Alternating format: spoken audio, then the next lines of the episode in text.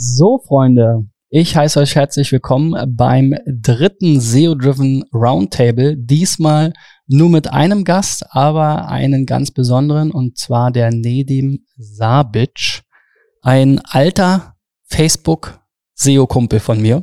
Nedim, erzähl doch mal, was machst du gerade? Wie immer vieles. Ich habe mir vorgenommen, die Anzahl der Projekte, an denen ich arbeite, zu kürzen. Habe ich im August geschafft, aber die Liste ist weiterhin äh, sehr, sehr lange. Aber das, was es Neues gibt, ist eigentlich ein Startup, das auch einiges mit SEO zu tun hat. Aber es ist noch nicht die Zeit gekommen, darüber zu sprechen. Und das andere ist, äh, ich werde mich konzentrieren, auch das Wissen ein bisschen mehr an Wissensbegierende äh, zu übertragen in Form von äh, Offline-Seminaren. Und das bereite ich gerade vor und habe da einiges vor, diesbezüglich zu machen. Und sozusagen im Kerngeschäft bin ich weiterhin als Senior Online-Marketing-Berater tätig und habe da halt ein paar Konzerne, ein paar Großunternehmen und ein paar kleinere Projekte, die ich gerne berate und unterstütze. Jo, das ist so, so der wilde Mix wie immer, aber halt runtergetrimmt auf mich selber. Habe keine Unternehmen mehr, habe keine Mitarbeiter mehr, schon seit zwei Jahren und jetzt glaube ich, habe ich genug mich ausgeruht und es ist Zeit, mal was Neues auf die Beine zu stellen. Und das wird dieses Startup dann sein. Äh, aber wie gesagt, wenn es fertig ist, rede ich drüber. Das hat mich das Leben gelernt, weil manche Projekte scheitern in den letzten Metern. Und ich weiß nicht, ob es hier genau der Fall sein wird, aber ich hoffe nicht. Sieht alles super aus. Deshalb beim nächsten Mal reden wir vielleicht konkreter darüber. Und äh, jetzt sind wir ja da für andere Themen, oder? Genau, du hast ja, du bist ja auch ein ähm, gefragter Speaker, sage ich mal, auf der einen oder anderen Konferenz ähm, sehr hochgelobte Vorträge gehalten. Ähm, das vielleicht noch äh, ergänzt zu deiner Selbstbeschreibung. Ja, falls ihr mich nicht kennt, ich bin Christian B. Schmidt von der SEO-Agentur Digital Effects aus Berlin. Ich mache hier diesen wunderschönen ähm, YouTube-Channel SEO Driven. Da gibt es noch ein paar andere äh, Themen und SEO-Tipps von mir, aber auch andere ähm, Roundtables zum Beispiel mit Malte Landwehr oder mit dem Konstantin Rehberg und so weiter und so fort. Heute wollen wir nochmal das Thema Core-Updates ähm, auf das Tableau bringen. Darüber haben wir schon mal gesprochen, ähm, also nicht wir beide, sondern an einem anderen SEO-Driven Roundtable. Äh, da ging es um die ersten Core-Updates in diesem Jahr. Jetzt haben wir das Core, Google Core Update September 2019, ähm, was kürzlich ausgerollt wurde. Und es gibt natürlich jetzt wieder den Versuch aller äh, Beteiligten zu verstehen, zu analysieren, herauszufinden, was hat Google da jetzt gemacht wen betrifft es, wen betrifft es nicht. Ähm, wie hast du denn die Core-Updates und jetzt vielleicht das letzte Core-Update irgendwie äh, gemerkt, begleitet, ähm, für dich bewertet? Ja, vorhin haben wir ja kurz drüber gesprochen, was wir denn für Themen heute angehen. Und ganz ehrlich gesagt, musste ich nochmal nachlesen, was konkret, auf was sich das bezieht, weil seit schon ja, mindestens zwei Jahren verfolge ich das nicht im Detail weil ich denke, wenn man nachhaltiges und gutes SEO macht, dass man sich darüber keine Sorgen machen soll und dass man hier statistisch gesehen, also wenn man sich jetzt wirklich in der Tiefe mit statistischer Relevanz beschäftigt und sich dann die präsentierten Berichte anguckt, dann kann man ganz klar sehen, dass es eigentlich immer näher dran ist, äh, wie Tappen im Dunkeln. Es ist recht schwierig darauf zu kommen, was wurde denn da konkret geändert. Besonders wenn man die Annahme hat, dass es nur ein Ding verändert wurde oder eine Nische angegriffen wurde. Wir wissen ja und auch von Google-Seite zugegeben, dass das Core-Update möglicherweise mehrere Dinge beinhaltet und dass die Versuche zwar gut sind, äh, Licht ins äh, Dunkle zu bringen, aber sehr, sehr schwieriges zu tun ist. Man muss ja auch wissen, zum Beispiel einer der guten Versuche, den, die wir hier sehen, ist ja von von Johannes von Systrix. Die Mühe muss man ja schätzen. Der hat ja so aufbereitet, hat ja auch sehr viel recherchiert, hat ein paar Queries durch seine Datenbank laufen lassen. Aber wenn wir mal gucken, äh, bei den Gewinnern und Verlierern sind das alles äh, Webseiten, die einen Sichtbarkeitsindex größer als eins haben, aber ich denke auch größer als fünf. Das heißt, diese Sch Schlussfolgerungen beziehen sich eigentlich nur auf die großen Webseiten und die Veränderungen sind bei den großen Webseiten sichtbar. Es kann aber sein, dass Millionen oder sogar Milliarden von ganz kleinen Webseiten betroffen sind, die eine große Sichtbarkeitsveränderung äh, gemacht haben, aber hier nicht wiedergespiegelt werden. Das heißt, sie werden komplett äh, sage ich mal, ignoriert, aber nicht, weil man das Vorhaben nicht unterstützen wollte oder Johannes es nicht machen würde, sondern weil so eine Abfrage einfach äh, sehr kostspielig ist und tagelang brauchen würde, um da irgendwelche Kennzahlen zu bekommen. Deswegen nimmt man die großen Seiten und guckt sich dann an, gibt es denn eine Nische, von der denn eine Gruppe von Seiten betroffen ist. Und da kann man dieses oder jenes annehmen. Man kann niemals sicher sein. Aber ich denke, ähm, Google hat zumindestens im Core-Update nicht die Zeit, sich mit Nischen zu beschäftigen, sondern sie haben auch Nischen-Updates. Davon, da, da bin ich mir ziemlich sicher, dass es auch äh, nischenabhängige Algorithmen, Algorithmusänderungen gibt. Das ist ganz klar ersichtlich, dass es das gibt, wo eine oder andere Faktoren dann äh, weniger oder wichtiger eingestuft werden.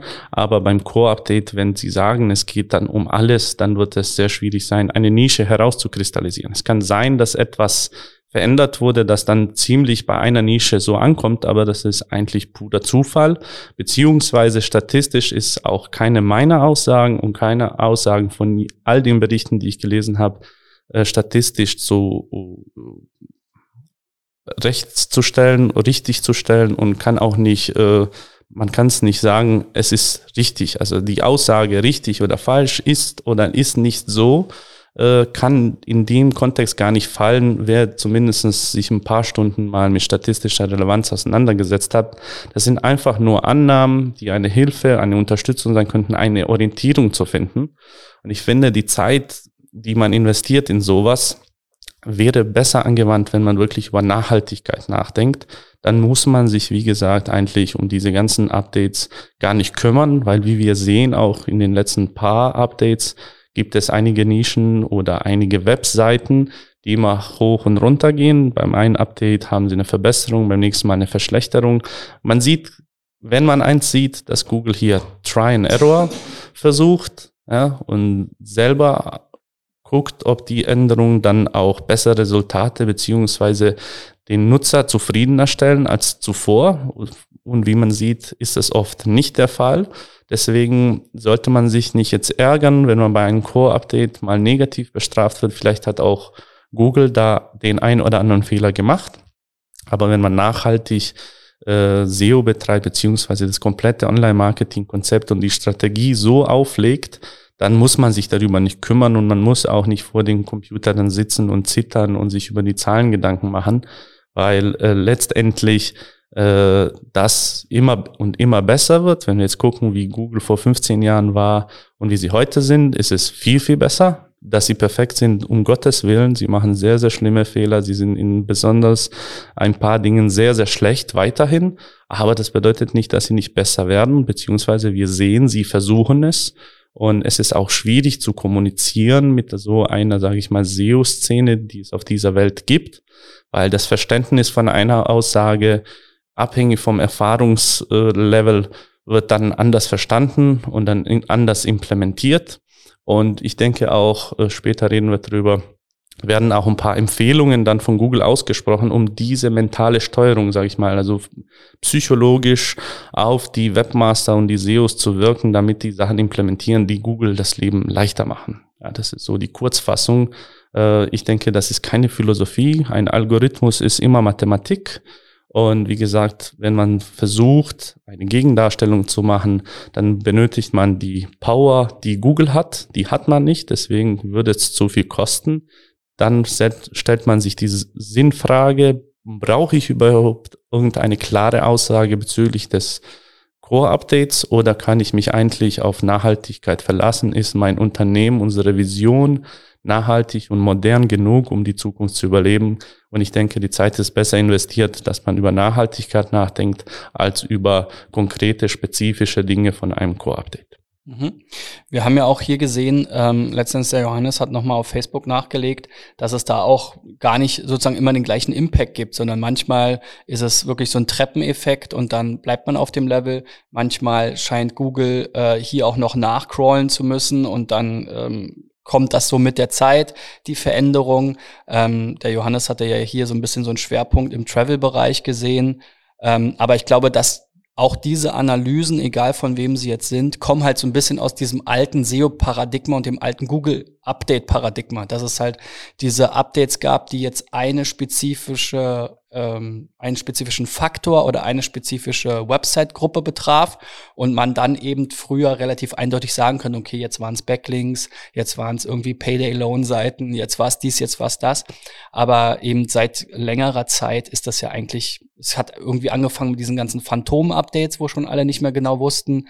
Und Google hat ja auch kein wirkliches Interesse daran, dass wir das jetzt verstehen, was sie da machen. Und naja, äh, wie du schon gesagt hast, sind auch alles Algorithmen. Das heißt, selbst die Leute bei Google wissen ja im Zweifel gar nicht, was das Ergebnis sein wird. Und das merkt man ja auch, wie du gesagt hast, mit Try and Error, dass manche Dinge auch wieder quasi gefühlt zurückgerollt werden, die Ergebnisse wieder äh, zurückgesetzt werden. Was natürlich für, für uns jetzt äh, als Agentur oder Berater mit Kunden dann ähm, durchaus auch mal frustrierend sein kann, weil man natürlich mit dem Kunden auf eine Sache hinarbeitet. Dann wird man von einem Update irgendwie negativ getroffen. Dann ist man erstmal in so einer Durststrecke. Die Kunden sagen, ah, ist das jetzt die richtige Strategie? Und man muss immer quasi weiter Überzeugungsleistung gegen die Ergebnisse liefern. Und dann ein paar Monate später geht's dann wieder bergauf und alle sind happy. Also das ist halt so ein bisschen, glaube ich, das Frustrierende für die SEO-Szene. Ja, aber in dem Fall würde ich mal sagen, äh, das wäre nur schlimm, wenn es ein Neukunde wäre und dann geht's gleich bergab. Äh, aber bei einem alten Kunden oder einem langwierigen Kunden sollte das eigentlich kein Problem darstellen. Man hat ja genug Zeit, um sein Know-how zu Beweis zu stellen. Das Vertrauen ist das Wichtigste bei einer Kundenbeziehung, dass es besteht, dass diese Beziehung da ist, dass man aneinander vertraut und wenn man auch einen Fehler gemacht hat, dann vertraut man, dass man den auch dann wieder ausbügelt. Äh, ein, äh, ein Core-Update, wie gesagt, derzeit muss man halt ein bisschen Selbstüberzeugungsarbeit machen. Früher war es ja nur Überzeugungsarbeit, jetzt ist es Selbstüberzeugung, weil man muss ja von sich selber erstmal prüfen, sich selber fragen, machen wir denn alles richtig und nachhaltig oder sind wir jetzt schon mit dieser SEO-Brille zu tief drin und machen Sachen eigentlich weil wir denken oder weil jemand gesagt hat, dass das gemacht werden sollte. Ja, das ist schwierig. Und ich denke, äh, bei Kunden, die werden das verstehen, wenn die jahrelang oder monatelang nur positive Ergebnisse haben und dann kommt irgendwas Schlechtes. Ich glaube, das wird kein Problem zu sein, zu kommunizieren. Hey, die ganze Welt draußen weiß noch nicht, was das ist. Wir auch nicht. Einfach zugeben, wie, wie, wie es aussieht. Wir werden das analysieren, gucken, werden Maßnahmen vorschlagen. Aber so grob vom Konzept stehen wir dahinter. Das, was wir machen, ist nachhaltig. Und da, glaube ich, scheidet sich der Weg zwischen guten und den sehr guten äh, SEO-Agenturen, weil die sehr guten natürlich Nachhaltigkeit im Vordergrund haben und dann auch gucken, dass das wirklich bleibt. Was auch im Endeffekt, haben wir ja vor der Show kurz gesprochen, auch bedeutet, dass man nicht alle Kunden annehmen kann. Wo mhm. man sieht, dass die, das von der Geschäftsleitung oder von der Marketingabteilung einfach nicht die Sicht in der Welt, von in der wir leben, vorhanden ist, dass die richtige Sicht, eine Vogelperspektive oder ein Anschein einer Vogelperspektive, dann muss man halt solche Kunden ablehnen, weil man muss am Ende rechtfertigt man sich und äh, die Gegenseite versteht und will es nicht verstehen, sondern ist eher, sage ich mal, geldzentriert. Äh, ist ja nicht schlimm, aber wenn man nur aufs Geld fokussiert ist und dann auch Vertrauen und solche Dinge keine Rolle spielen, sollte man eigentlich die Finger weglassen. Äh, sind zwar ein bisschen äh, weniger Umsatz als gedacht, aber weniger Kopfschmerzen, was dann wieder das ausbügelt, weil der mehr Umsatz will man trotzdem wieder dem Doc zahlen, um die Kopfschmerzen wegzubekommen.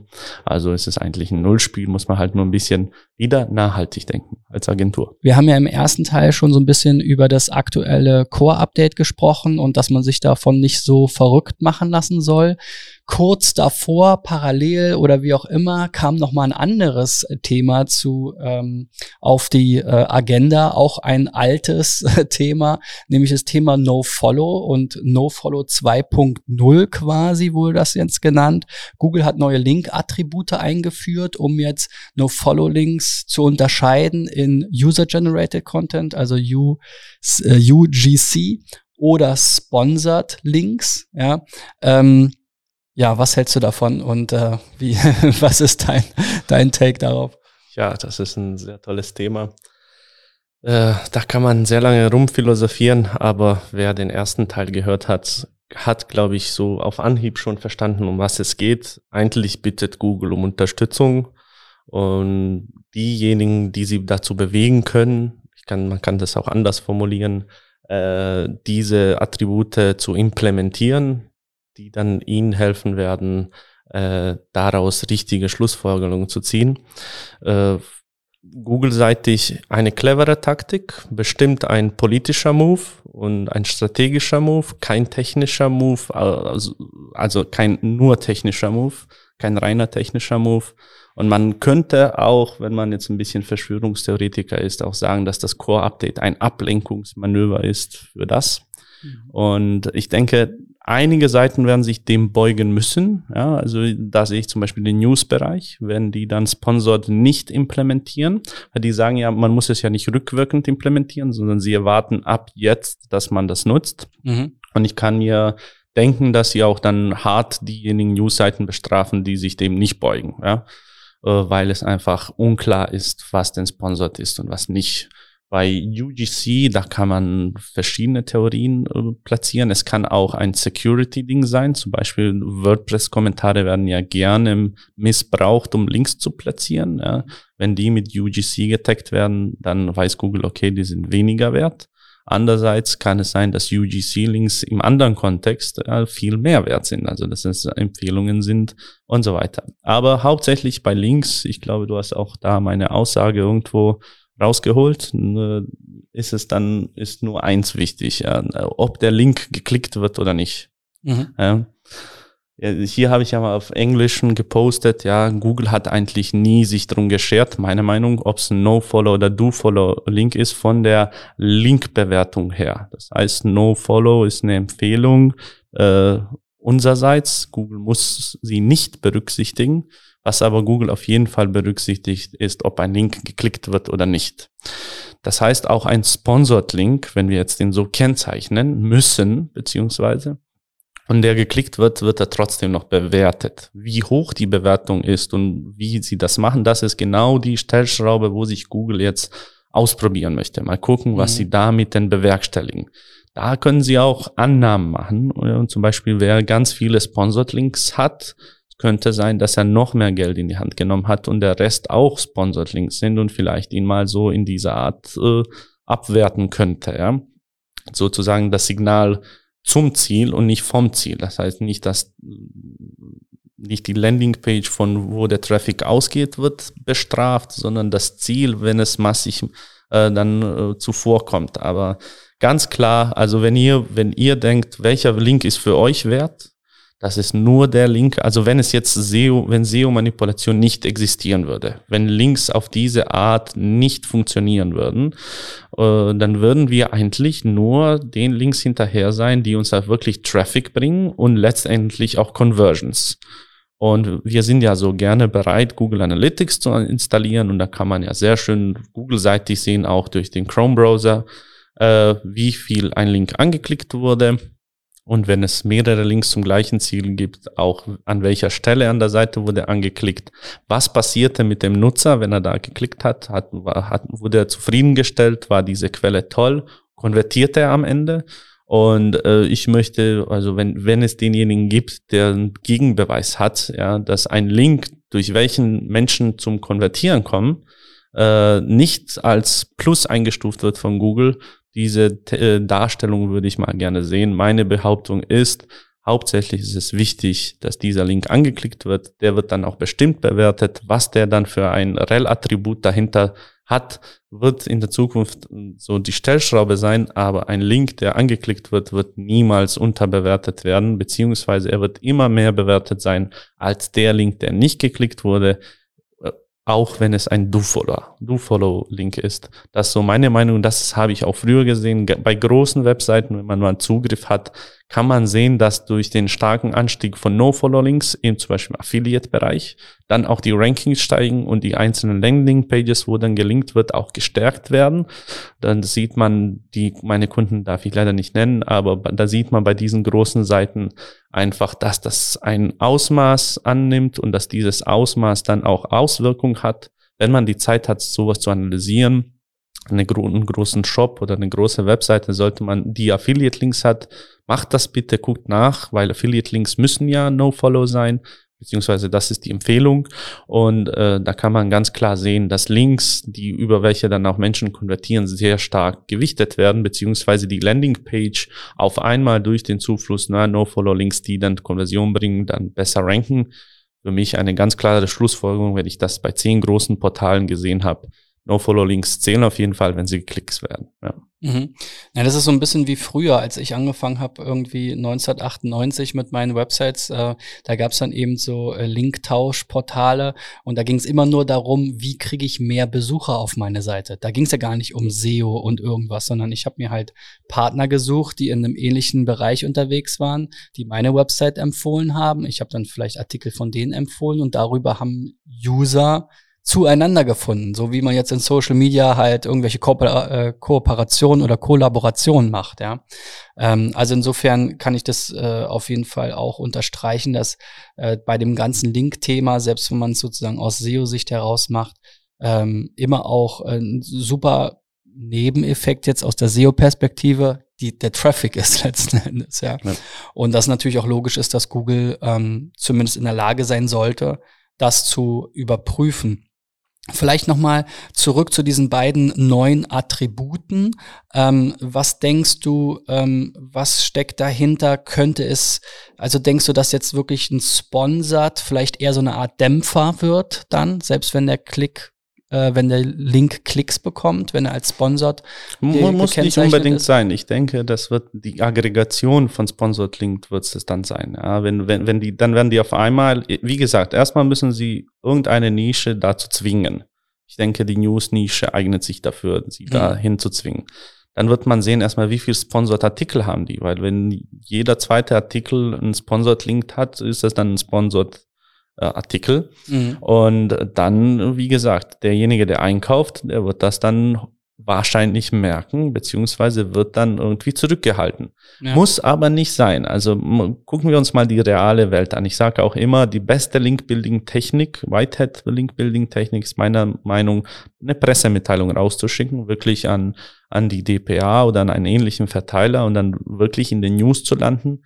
Und da sieht man erstmal, wie viel so eine News wert ist. Wenn man eine Pressemitteilung schreibt und an die DPA schickt, dann kann es sein, dass sie nur zwei Veröffentlichungen hat, aber mhm. es kann auch sein, dass sie 200 Veröffentlichungen hat. Mhm. Das sieht man, was denn eigentlich spannend ist für die Leserschaft, für die Redaktion, um es zu veröffentlichen. Und wenn man etwas so Geiles gemacht hat, dass 200 Medien gerne darüber berichten, ja, dann warum sollte Google das nicht belohnen? Also auf, von Tag X, von gestern auf heute, hast du 200 tolle Links, Davon sind 190 No-Follow. Mhm. Ja, und warum sollte Google nicht sagen und anerkennen, das ist irgendein trending Topic, da passiert was, irgendwas bewegen diese Jungs oder dieses Team, ja. ja. Irgendwas passiert da. Und deswegen glaube ich so, wenn man das ganze Bild sich anguckt, ja, sponsort, wie gesagt, die werden, wenn sie sie dazu zwingen, wird man dann gucken. Aber auch, es muss nicht sein, wenn du nonstop Links einkaufst, dass das was Schlechtes ist, sondern du hast eigentlich ein Budget, willst was in der Welt bewegen und machst was. Also die Frage ist, wie verlinkst du? Wie sieht deine Seite aus? Was machst du für diese Gesellschaft? Also es ist ganz klar, nehmt euch mal ein unbedeutsames Projekt. Ja, sage ich mal, so eine so ein Testbericht, den man selber geschrieben hat, ohne die Produkte zu testen. Ja. Mhm. Und da will, da will man jetzt Affiliate-Links reinbauen, um zu verdienen. Und man kauft dann Links für sowas ein. Oder im Gegensatz hast du ein Startup, das zum Beispiel, äh, was war das, Plastik aus den Meeren saugt und bla bla bla. Und beide Unternehmen haben anfängliche Schwierigkeiten, also beide Seiten haben anfängliche Schwierigkeiten, äh, an Links zu kommen. Und dann zahlt der eine Affiliate-Marketer äh, für Links und dann zahlt der andere mit diesem Cleanup für, für Meere. Und dann irgendwann sieht man, dass das Startup dann noch Aufmerksamkeit in den Medien bekommt und dann weitere Links bekommt und weiter steigt. Und warum würde man den dann nicht belohnen, auch anfänglich für die gekauften Links, um endlich mal Reichweite zu gewinnen? Weil nicht jede Message kann einfach so Reichweite bekommen. Nicht jeder hat Kontakte zu Journalisten, zu Medien, um seine Idee zu präsentieren. Vielleicht ist es manchmal auch nötig, Werbung zu kaufen, Werbung zu schalten, um Reichweite zu generieren und dann geht's, dann geht's organisch weiter. Aber dieses Affiliate-Projekt trägt. Das wird nie so eine Begeisterung erleben. Das heißt, man sieht im Linkkauf, also wenn Google jetzt wüsste, welche Links gekauft werden und mhm. nicht, sieht man dann eine, einen Peak, eine Spitze, die dann abfällt und dann passiert da nichts. Also auch nicht im natürlichen Linkverlauf und auch nicht im gekauften Linkverlauf. Da hat jemand was versucht. Und einen Versuch kann man ja kurzfristig belohnen mit, mit irgendeiner Positionserhöhung, Positionsverbesserung. Und dann später, wenn nichts passiert, gibt's dann wieder einen Drop. Also ich glaube, es ist nicht ganz klar, etwas gut oder schlecht zu bewerten. Es ist, die Welt ist viel komplexer. Es gibt so viele Szenarien. Du hast vorhin das Payday Loan Update äh, erwähnt. Das war ja das erste Update, wo Google zugegeben hat, manuell äh, die SERPs bereinigt zu haben. Das heißt, sie haben eine Whitelist gemacht in den U in, in UK von Banken, die in den Top 10 für Payday Loans ranken können. Payday Loans auf Englisch für diejenigen, die es nicht wissen, Kurzzeitkredite. Mhm. Also das sind sehr verzweifelte Menschen, die kleinere Summen mit großen äh, Zinsen auf sich nehmen. Und das ist natürlich sehr nah an Ausbeutung und verschiedene, diese Menschen gucken oft nicht da rein, was die Konditionen sind und wissen gar nicht, was für eine tiefe Scheiße sie sich begeben. Ja, und dann sagen sie, okay, das wollten wir jetzt weghaben, weil in den Top 10 war gar keine Bank oder ich glaube nur eine Bank zu sehen. Mhm. Haben sie nur eine Whitelist gemacht, dass nur die Banken, äh, die wirklich in den UK funktionieren und arbeiten, dann gelistet werden sein können. Aber so haben sie es dargestellt. Was eigentlich passiert ist, dass die Top 10 ein Mensch beherrscht hat, ein Mensch, der durch massives Link-Building die Top 10 beherrscht hat. Was hat er gemacht? Er hat ich sage jetzt nicht wie, aber er hat auf einen Schlag 12 Millionen Links für bestimmte URLs innerhalb von 24 Stunden gebaut. Ja? Und dann sagt Google, das ist eine Trending-Website, da passiert irgendwas in der Welt, die müssen wir nach oben stellen. Und dann nimmt er, ohne, ohne die Inhalte tiefer zu analysieren, nimmt er das Keyword aus dem Title Tag und aus den H1 und denkt, okay, zu dem Thema sind sie bestimmt wichtig, da ranken wir die hoch. Nach sieben Tagen merkt Google, oh, die haben uns verarscht, droppt diese Seite, da kommt aber eine andere wieder mit 12 Millionen Links. So hat er immer wieder die Top 10 gefüllt. Ja. Und Google hat versucht, algorithmisch dagegen zu wirken und geht nicht. Warum nicht? Weil gleichzeitig auf der Welt organisch diese Dinge passieren. Es gibt Webseiten, es gibt Projekte, die enorm viele äh, Links pro Tag aufbauen und die muss man belohnen, sonst wäre es, wäre Google schlecht aber eine Gegenmaßnahme hatten sie nicht, außer manuell einzugreifen. Und das ist ja wunderbar zu sehen, dass sie auch selber irgendwann mal später zugestanden haben, dass sie auf diese Maßnahme zurückgreifen wollten, mussten und politisch halt so dargestellt, dass sie sagen, ja, wir wollen die verzweifelten Menschen nicht jetzt an irgendwelche Ausbeuter geben und so weiter und so weiter. Aber das ist schön zu sehen, wie das Spiel weitergeht und dass auch Google an seine Grenzen kommt und dass auch Algorithmen psychologisch, psychologisches Verständnis schwer beigebracht bekommen. Ja, also ich meine, wir äh, sprechen ja bei SEO auch äh, ganz oft über das Thema Brand und was machen Marken? Wir werden Unternehmen zu, zu Marken, ähm, indem sie Werbung schalten. Ja, also sponsert genau. Sachen machen. Also ja. letzten Endes äh, ist das ja eigentlich aligned mit dem, was Google will. Ja, genau. Google will die Marken stärken. Das heißt, es könnte ja sogar theoretisch, wenn es zueinander passt, wenn es jetzt nicht die äh, die billige Affiliate-Seite ist, die lauter Sponsored Links hat, aber eben, was weiß ich, eine bekannte Marke oder ein Unternehmen, was halt sponsert hat und dann, wie du gesagt hast, über PR diese Aufmerksamkeit zusätzlich dazu bekommt. Also wenn da was dahinter steckt, dann kann es ja auch sogar einen positiven Effekt haben, ja, weil da eben ein Unternehmen ist, was eine Marke aufbaut. Genau, richtig. Was man eben zum Beispiel durch Sponsored Post, durch Werbung im Internet ja machen kann. Ne? Genau. Ja, sehr spannend. Ähm, so viel vielleicht zum Thema No Follow. Also auch da muss man wieder sagen, sollte man es ist natürlich immer so der, der, der Wunsch oder der, der Zwang der SEOs, die ja auch alle so ein bisschen äh, Techniker sind, ein bisschen Nerds sind, jetzt da äh, ganz ins Detail zu gehen und zu versuchen, das im Detail zu analysieren und zu verstehen. Aber wie du selber gesagt hast, es gibt halt kein Schwarz und Weiß.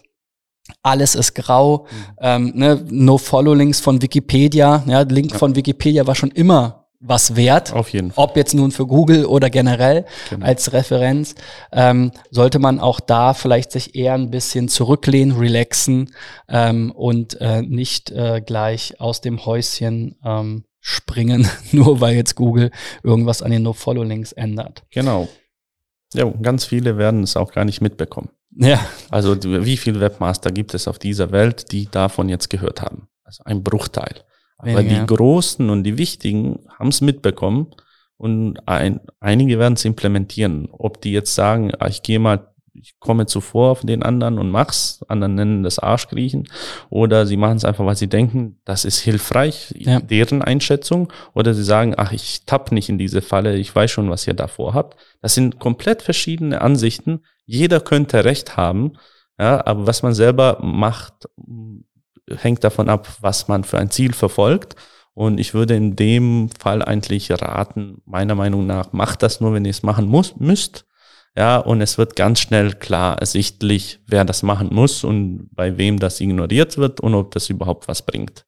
Ja, und dann lernen wir zusammen mit Google äh, daran, was denn da die beste Implementierungsmaßnahme ist. Ja, ich finde es so ein bisschen interessant, weil eigentlich, klar, es ist, es ist komplex, aber äh, ich frage mich, kann man nicht, oder Google weiß doch, was ein Blog-Kommentar ist. Google weiß doch, was ein Forenbeitrag ist, was eine Forensoftware ist, wo Forenlinks drin sind. Google weiß doch dann, okay, es ist ein Blog-Kommentar oder es ist ein Forenbeitrag, der, ist auf No-Follow. Wozu brauchen sie jetzt noch dieses UCG dahinter oder UGC dahinter?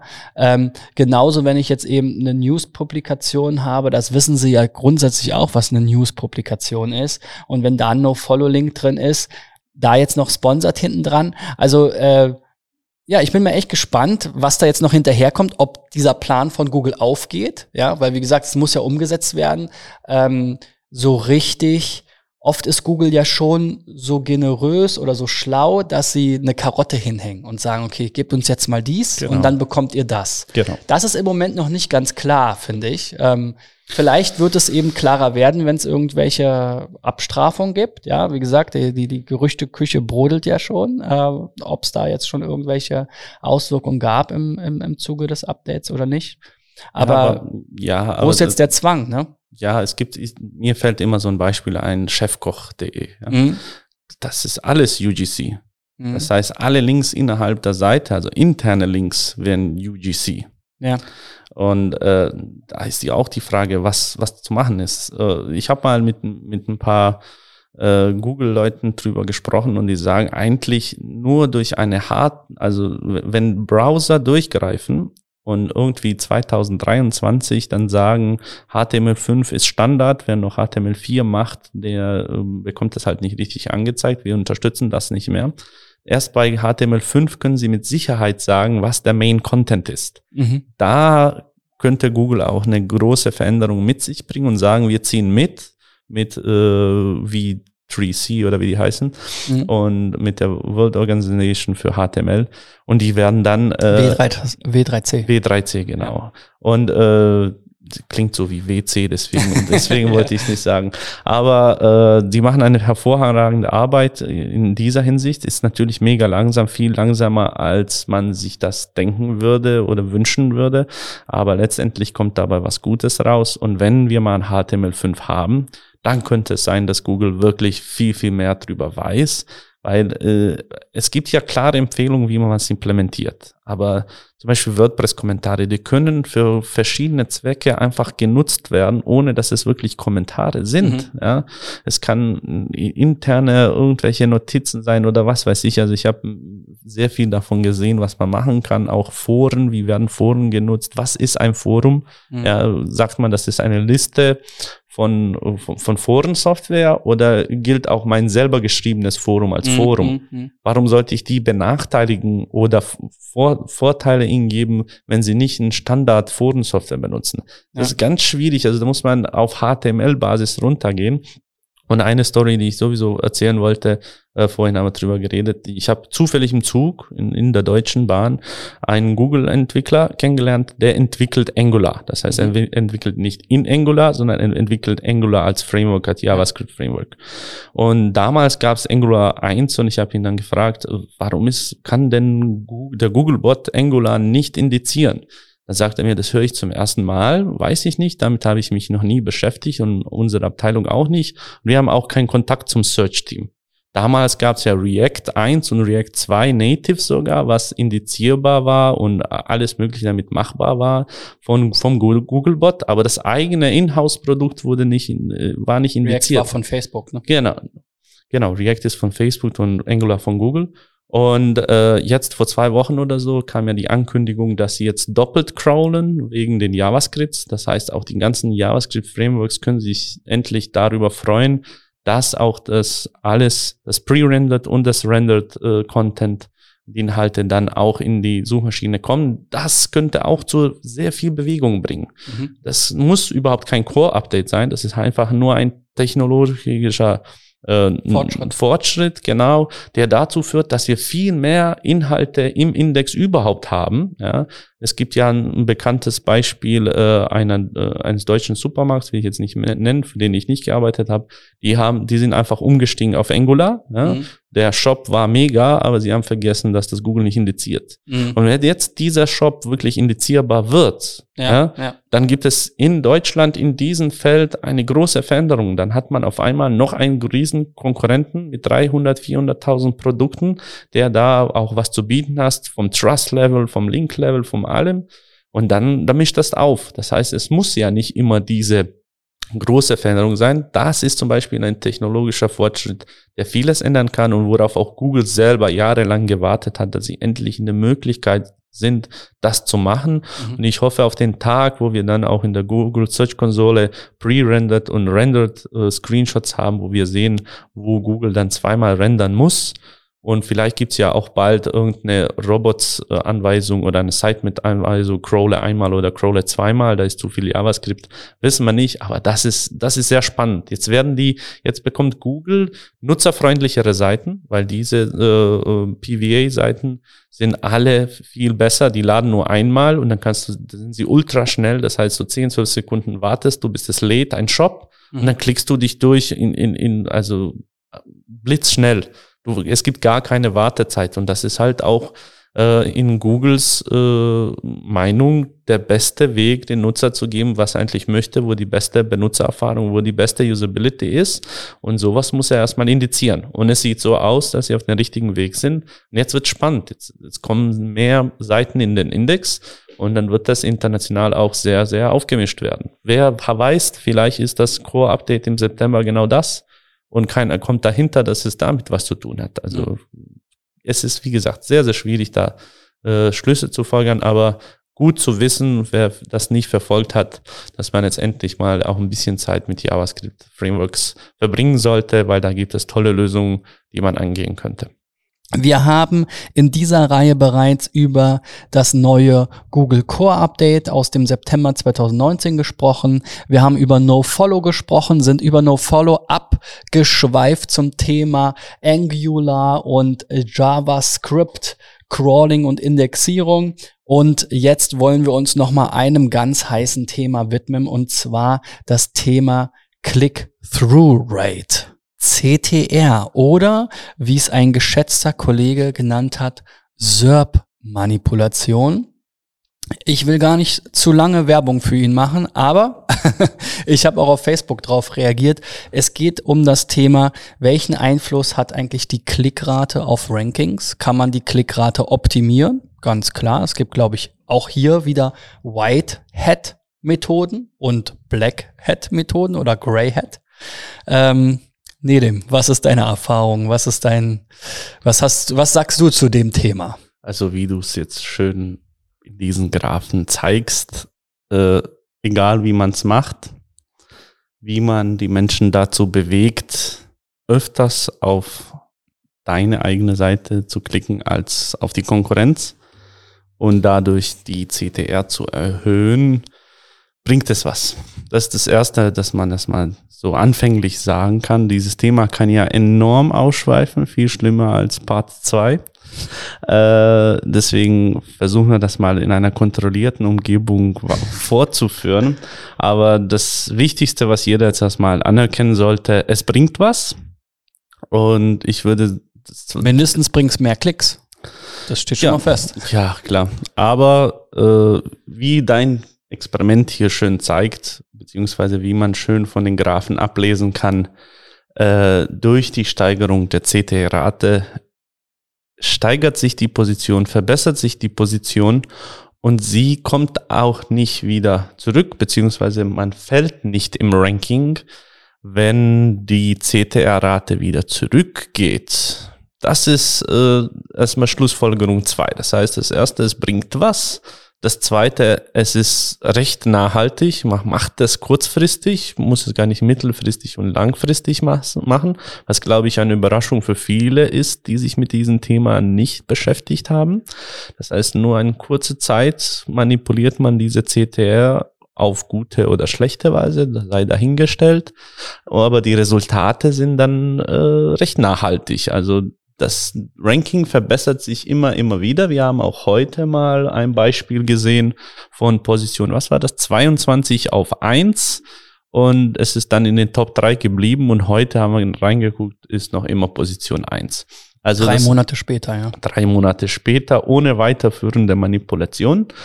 Das finde ich die zweite Aussage, die mega wichtig ist. Und die dritte ist, was, glaube ich, die allermeisten verwundern wird, ist, man braucht gar nicht so viele Klicks wie gedacht. Wie viel würde ich jetzt hier nicht verraten, weil ich habe ja auch einen Vortrag auf dem SEOD, wo ich dann im Detail die, das krasseste Zeug zeige, was ich gesehen habe, mhm. wie einfach mit wenig Aufwand das machbar ist und was für ein Aufwand nötig ist, um für richtig harte Money-Keywords mit CTR nach vorne zu kommen.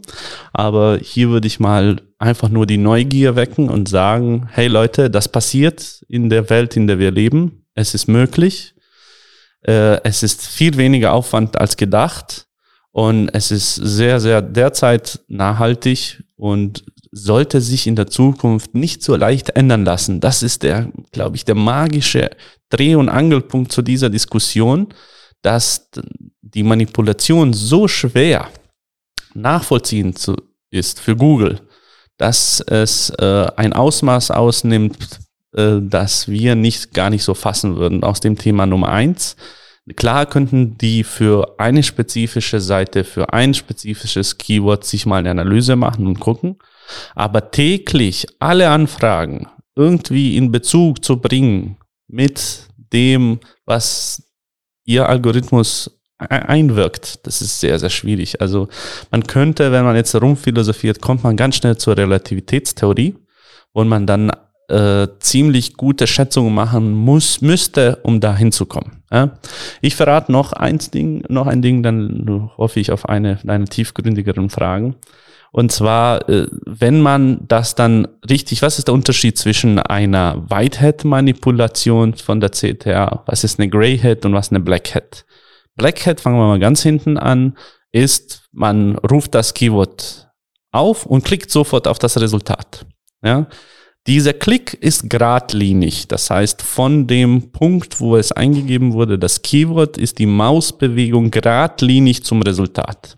Sowas kann Google natürlich sehr leicht verfolgen. Deswegen ist die Idee, einen eigenen Bot zu bauen, äh, ziemlich dumm, weil diese Mausbewegung dann äh, nachverfolgbar ist und sehr leicht nachvollzuziehen. Insbesondere wenn man so dumm ist und macht es dann mit einer IP-Adresse, ja, dann ist das ziemlich leicht. Greyhead wäre sowas wie, dass man äh, den Mauszeiger irgendwie aufnimmt, ja, einen natürlichen Mauszeiger aufnimmt und dann ihn abspielt. Das genügt heutzutage. Ja, das genügt wirklich. Es gibt Megafarmen, die werde ich vorstellen, auch in dem Vortrag, wie diese Megafarmen entstanden sind. Mega-Klick-Farmen, wo man sich auch einkaufen kann. Und dann äh, kann man diese Mausbewegungen, natürlichen Mausbewegungen kaufen und die werden dann abgespielt für das jeweilige Keyword. Das heißt, man kauft sich eine gewisse Anzahl von Klicks an und jeder Klick hat eine andere Mausbewegung was natürlich dann zu Mega-Resultaten führt, wenn man aufpasst, dass es nicht die gleiche IP ist. Und dann Whitehead ist natürlich ein natürliches Nutzerverhalten, das nicht irgendwie ein Abspiel von irgendwas ist oder irgendein Roboter, sondern wirklich eine natürliche Person setzt sich hin, sucht nach einem Keyword und klickt dann auf das Resultat. Es gibt auch eine super Whitehead-Methode und die wäre wie folgt, wenn wir zum Beispiel auf Position 4 ranken, wäre die Whitehead-Methode, wir geben das Keyword ein, klicken auf Suche und gehen dann mit unserer organischen Bewegung auf Platz 4. Ja, das reicht völlig aus. Die Super Whitehead Methode wäre, man geht, man klickt auf Platz eins, geht relativ schnell wieder zurück zu Google, geht auf Platz zwei, geht relativ schnell wieder zurück zu den SERPs, klickt auf Platz drei, geht wieder zurück und klickt dann auf Platz vier und kommt nie wieder zurück. Das ist ein mega geiles Signal. Das ist nicht nur ein Signal, dass unsere Webseite gut ist, sondern dass die anderen auch schlecht sind. Und das kann man natürlich auch machen. Also zu diesem Moment würde ich so viel verraten. Und ich denke, für die breite Öffentlichkeit reicht es, dass es eine Anregung zum Nachdenken ist, dass sowas möglich ist. Ob sowas dann auch wirklich wirtschaftlich nachhaltig ist, das ist die Frage und in welchem Bereich man tätig ist, welche Methode davon man auswählt. Und äh, man sollte es zur Kenntnis nehmen und versuchen, drüber nachzudenken, wie man das auf natürliche Weise verbessern kann. Und dazu gibt es sehr viele kreative Wege. Und ich denke, derjenige, der, der die Wichtigkeit von diesem Thema versteht und sieht, wie einfach das ist und was für Resultate es bringt, der wird ganz schnell sehen, dass die Zeit, die man da investiert, besser angebracht ist als an andere Methoden, an die wir gewohnt sind. Ich werde explizit nicht sagen, welche Methode ich meine, aber ich denke, hier lohnt sich wirklich. Es lohnt sich von Tag und äh, ja, von Tag zu Tag lohnt sich immer mehr als SEO mehr nachzudenken und weniger zu tun, dann wirklich zu wissen, was man tut. Und ich freue mich auf die Zeit, wo es nur noch dann um Nachdenken geht. Ja, du hast ja schon ähm, gesagt, äh, im Prinzip, ich hatte bei Whitehead sogar noch, noch, noch weiter gedacht, dass man, dass man ein Snippet optimiert zum Beispiel. Mhm. Ja.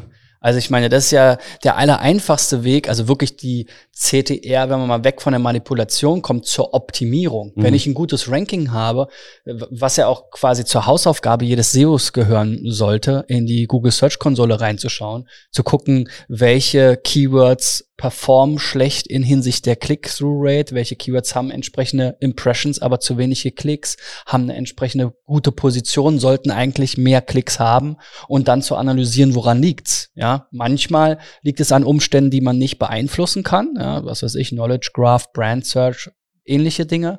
Ähm, manchmal gibt es auch komische Darstellungen oder komische Auswertungen in der Google Search Konsole, dass das eigentlich gar kein richtiges Ranking war, sondern es ist vielleicht ein Zeitlink gewesen oder so.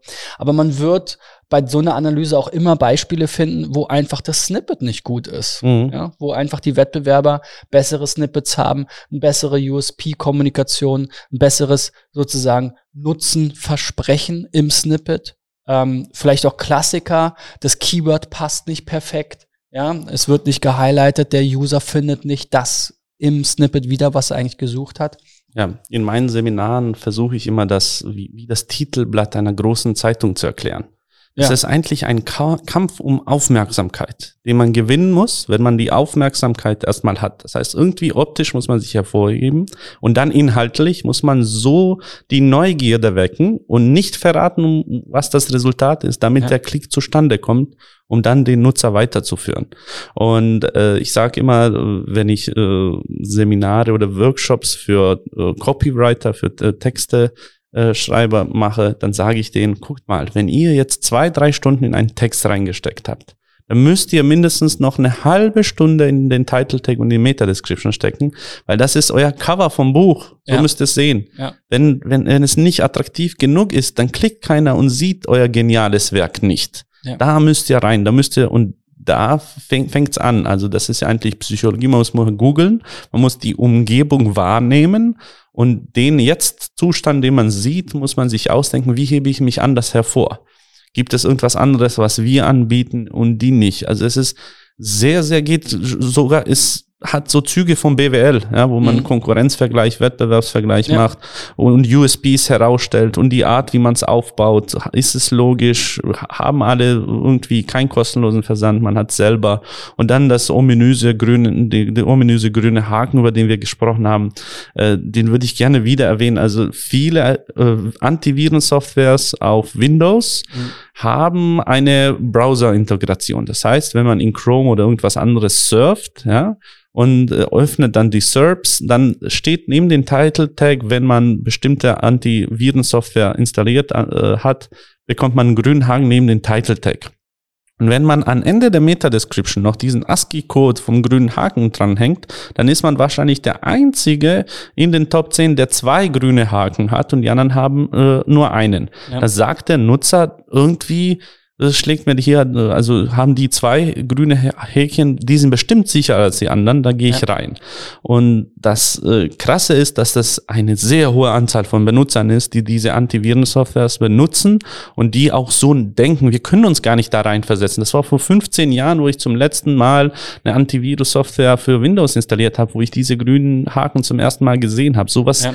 sehen wir nicht mehr, deswegen funktioniert's. Es, es spielt zwar nicht auf die Corporate Identity ein, es ist auch nicht das hübscheste Ding, aber es macht dieses Wichtige. Es lenkt zu dem Zeitpunkt erstmal die Aufmerksamkeit auf dich, auf dieses Resultat, auf dein Snippet, dann kommt es auf dich an. Wie schreibst du das inhaltlich, um den Nutzer zum Klick zu bewegen? Wir sehen ja immer öfters, auch durch den Knowledge Graph, aber auch durch äh, stinknormale Resultate. Was hatten wir vorhin? Wir haben wie viel äh, gegoogelt?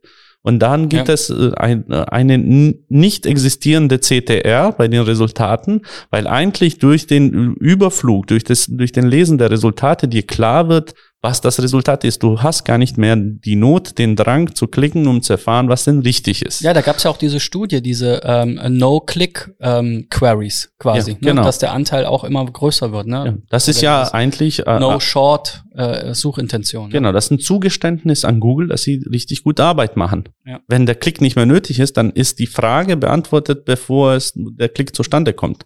Das heißt, wenn es diese No-Click-Serbs immer mehr gibt, macht Google eigentlich immer eine bessere Arbeit. Ja? Aber man kann immer wieder es so umdrehen, dass man die Neugier weckt, insbesondere wenn man auf Position eins ist, ja. So sagen, hey, das, die Antwort ist zwar klar, aber vielleicht solltest du erfahren, wie das entstanden ist. Oder es gibt mehrere Varianten. Man kann immer wieder einen Weg finden, jemanden dazu bringen, zu klicken und sich irgendwie hervorzuheben. Die Frage ist, ob eine Query, die auch von sich selber sich beantwortet, möchte man auch diesen Klick haben? Kann man damit was anfangen? Kann man den irgendwie konvertieren? Mhm. Kann, ist es brandbezüglich, steckt das irgendwie mein Brand? Da ist es halt äh, abhängig von was es geht, um was ja. es geht. Vielleicht nochmal zurück zum Manipulationsteil. Ähm, und, und wie, der Wahrscheinlichkeit, ob Google das irgendwie auslesen kann. Ich meine, es gibt ja auch unheimlich viele natürliche Umstände, wo es diese Anomalien gibt, TV-Werbung, irgendwelche ähm, Aktionen, ähm, es gab, glaube ich, mal den Fall hier von dem erwähnten Kollegen, äh, der irgendwie zufällig äh, in einem YouTube-Video äh, äh erwähnt wurde und man konnte aber seine Website nicht mhm. erkennen und dann haben die Leute halt nach der H1 gesucht, die, weil er SEO mhm. ist, natürlich auch äh, die, die, die, das Keyword äh, beinhaltete und das hatte dann den gleichen Effekt, ja. Ähm, also äh, es gibt ja diese Anomalien auch in der natürlichen ähm, Natürlich. Wildbahn sozusagen und wie soll Google dem Herr werden und warum sollen sie es auch machen, gerade bei vielen kleineren Queries und so weiter. Ich glaube, Google arbeitet ja schon auch immer nach diesem Prinzip, wenn man's, wenn man über eine gewisse Schwelle kommt, wenn man es zu sehr übertreibt, wenn man irgendwie ähm, äh, sozusagen in eine Liga aufsteigt, in die man eigentlich aus anderem Kontext nicht reinpasst, dann wird manuell eingegriffen meistens. Ja. Also es gibt Money Keywords, wo die Konkurrenz sehr heftig ist. Mhm. Das heißt, man hat Resultate, wo die meisten der Mitbewerber, ich würde nicht sagen alle, aber die meisten in den Top 10 deutliche Manipulation durchführen. Das heißt, mhm. wenn man es nicht macht, hinkt man hinterher. Ja. Entweder findet man natürlich einen Weg, das regelmäßig auf dem Niveau zu behalten, was natürlich recht schwierig ist. Ja, und dann kann man halt äh, versuchen, ja, es ist, es geht eher da um Technik, denke ich mal. Also um, um Header-Technologien, um IP-Netzwerke, um alles, um zu detektieren, welche Art von Nutzern äh, klicken denn da? Was ist die Ursprungsquelle? Was, was war der Schritt? Weil wir haben ja Google Chrome, er kann ja sehen, was war der Schritt davor? Ich weiß nicht, ob das DSGVO-konform ist, höchstwahrscheinlich nicht, aber ich denke nicht, dass das Google irgendwie shared bisher, ob was denn konform ist und was nicht. Auf jeden Fall, die Daten haben sie, ob sie jetzt die nutzen oder nicht. Man könnte ja gucken, woher kommen denn die Nutzer? Wenn die alle von einer Quelle kommen, dann ist es ja suspekt. Vielleicht ist es zum Beispiel, wir kennen ja Mechanical Turks auf mhm. Amazon. Wenn die alle von Amazon kommen, und, und insbesondere von der Subdomain, wo man Mechanical Turks kaufen kann, für diejenigen, die es wissen, man kann andere Menschen zahlen, äh, bestimmte Abfragen in Google zu machen und dann auf Resultate zu klicken und dafür zahlt man ihnen so ungefähr ein Cent. Und es gibt Menschen, das ist ihr alltäglicher Job, die arbeiten diese Mechanical Turks Tasks durch. Das Gute dabei ist, die Nutzer haben verschiedene IPs und es ist schwer nachzuverfolgen. Aber wenn Google gucken würde, würden Sie dann Amazon als Ursprung sehen. Wenn es direkte Zugriffe sind, dann kann es zum Beispiel TV-Werbung sein. Ja? ja? Und wir wissen ja, es gibt verschiedene Methoden, da irgendwie jemanden dazu bewegen, irgendwie zu klicken. Ich denke, technologisch könnten die das eindämpfen. Auf jeden Fall könnten sie durch Analyse das machen. Das Geile ist, äh, ich verrate ein bisschen über den Ursprung. Hätten die damals, wo massive CTR-Manipulation betrieben wurde in Sachen Google AdWords, ja, wo es noch damals AdWords hieß, hätten die da Anti-Manipulationsmaßnahmen gemacht und geguckt, wer denn da klickt, würden die heute eine Waffe haben, die sie nutzen könnten. Ja. Jedoch hat sie das nicht damals gekümmert, weil das bringt ja Geld in deren Tasche und haben jetzt, wo das jetzt ein Ausmaß ausnimmt, wo man es nicht mehr kontrollieren kann, halt nicht mehr die Wunderwaffe, und da haben sie es halt einfach nur versäumt, das zu machen. Hätten die lieber auch damals den Kunden geschützt, den Nutzer geschützt und eine Waffe an die Hand gegeben, um Klickmanipulation äh, und äh, also das ist eigentlich kompletter Betrug, was da gemacht wird. Ja. Ja. ja, es gibt auch Software, die weist das nach. Da kannst du bei Google AdWords beziehungsweise heute jetzt bei Google Ads einreichen. Dann wird ein Teil anerkannt oder nicht nach bestimmten Regeln. Mhm. Zum Beispiel gucken Sie da die Abstände, in der eine Ad geklickt wurde von der gleichen IP. Ja, das könnten die auch hier aufwenden und sowas. Ja. Äh, die Mittel haben sie versäumt zu haben. Jetzt kann man das ausnutzen und ich würde sagen, wer sich da ein bisschen den Kopf zerbricht, wie man das natürlich machen kann, der äh, sollte es machen, weil natürlich ist das gut, weil organisch. Und wenn die Konkurrenz aber wenn man es sieht, kann man ja auch sehr einfach. Es gibt auch nur wenige, äh, sage ich mal, Agenturen und äh, Einzelkämpfer, wo man sowas einkaufen kann äh, im Blackhead-Bereich. Da kann man auch ganz schön sehen, wer sich da schon eingekauft hat. Man kann Analysen fahren, wer denn die eigentliche Konkurrenz ist. Und wenn man feststellt, dass die Mehrheit der Konkurrenz da, damit kämpft, dann stellt sich wieder diese wirtschaftliche Frage. Auf diese wirtschaftliche Frage gehe ich dann auf den SEO Day sehr stark ein, weil die Frage ist, lohnt sich jemanden zu zahlen, damit er mechanisch mich auf das gleiche Level bringt wie die Konkurrenz, um Wirtschaft, um erwirtschaften, um etwas zu erwirtschaften, das mir am Ende dann diesen, diese Rechnung zahlt. Das ist eigentlich, wo wir jetzt gerade stehen. Mhm. Und sehr, sehr, sehr oft ist die Frage nein. Deswegen ist die Anzahl der Manipulationen, die langfristig betrieben werden, sehr, sehr klein, weil die meisten merken, dass, es, dass, es, dass die Rechnung dann nicht mehr aufgeht. Ja. Dass man so viel dafür zahlen muss. Es ist technisch sehr, sehr teuer, äh, es auf Black Hat Art zu machen. Deswegen äh, ist es auch meistens nicht nachhaltig und man muss halt eine Rechnung machen. Ich werde dann zeigen, wie man sowas berechnet und wie man das auf Whitehead Art auch machen kann. Ich werde natürlich komplett das Black Hat darstellen, damit man versteht, gegen was man ankämpft und wo es keinen Sinn macht, Whiteheads zu machen, damit man auch diese Rechnung wirtschaftlich besser machen kann. Und darum geht's letztendlich. Mache ich damit mehr Profit oder nicht? Und zwar langfristig, mhm. nicht kurzfristig gedacht. Und derzeit würde ich sagen, diese Whitehead-Methode, die muss man auf jeden Fall kennen, sollte man nutzen, weil der Effekt ist äh, sehr nachhaltig und die Kosten sind sehr, sehr klein. Also man bekommt es mit sehr kleinen Mitteln hin und das sollten Menschen wissen, wie das geht, damit wir alle ein bisschen Google pushen in dieser Art, um zu gucken, wie sie uns denn versuchen zuvorzukommen, weil es, denke ich mal, ein sehr langes Katz-und-Maus-Spiel wird. Du hast ja den Vergleich vorhin gescheut, aber es ist, äh, erinnert mich schon ein bisschen an das Thema Linkbuilding und Backlinks. Das war ja auch ein langes Katz-und-Maus-Spiel und äh, das hat ja auch bis heute nicht geendet. Ja, definitiv nicht und ich glaube, es wird auch nicht enden. Und warum sollte es auch? Es ist ein ganz klares Signal, es ist eine ganz klare Empfehlung, wie du den Link bewerkstelligt hast, damit er da steht. Heißt, du hast Zeit und Geld investiert und da steht nun der Link. Und die anderen haben nicht Zeit und Geld investiert. Oder man kann sagen, Zeit oder Geld investiert. Mhm. Und das ist ein ganz klares Signal, dass du dich über dein äh, Projekt kümmerst. Die Frage ist, was ist das Projekt? Wie gut ist das für die Gesellschaft und so?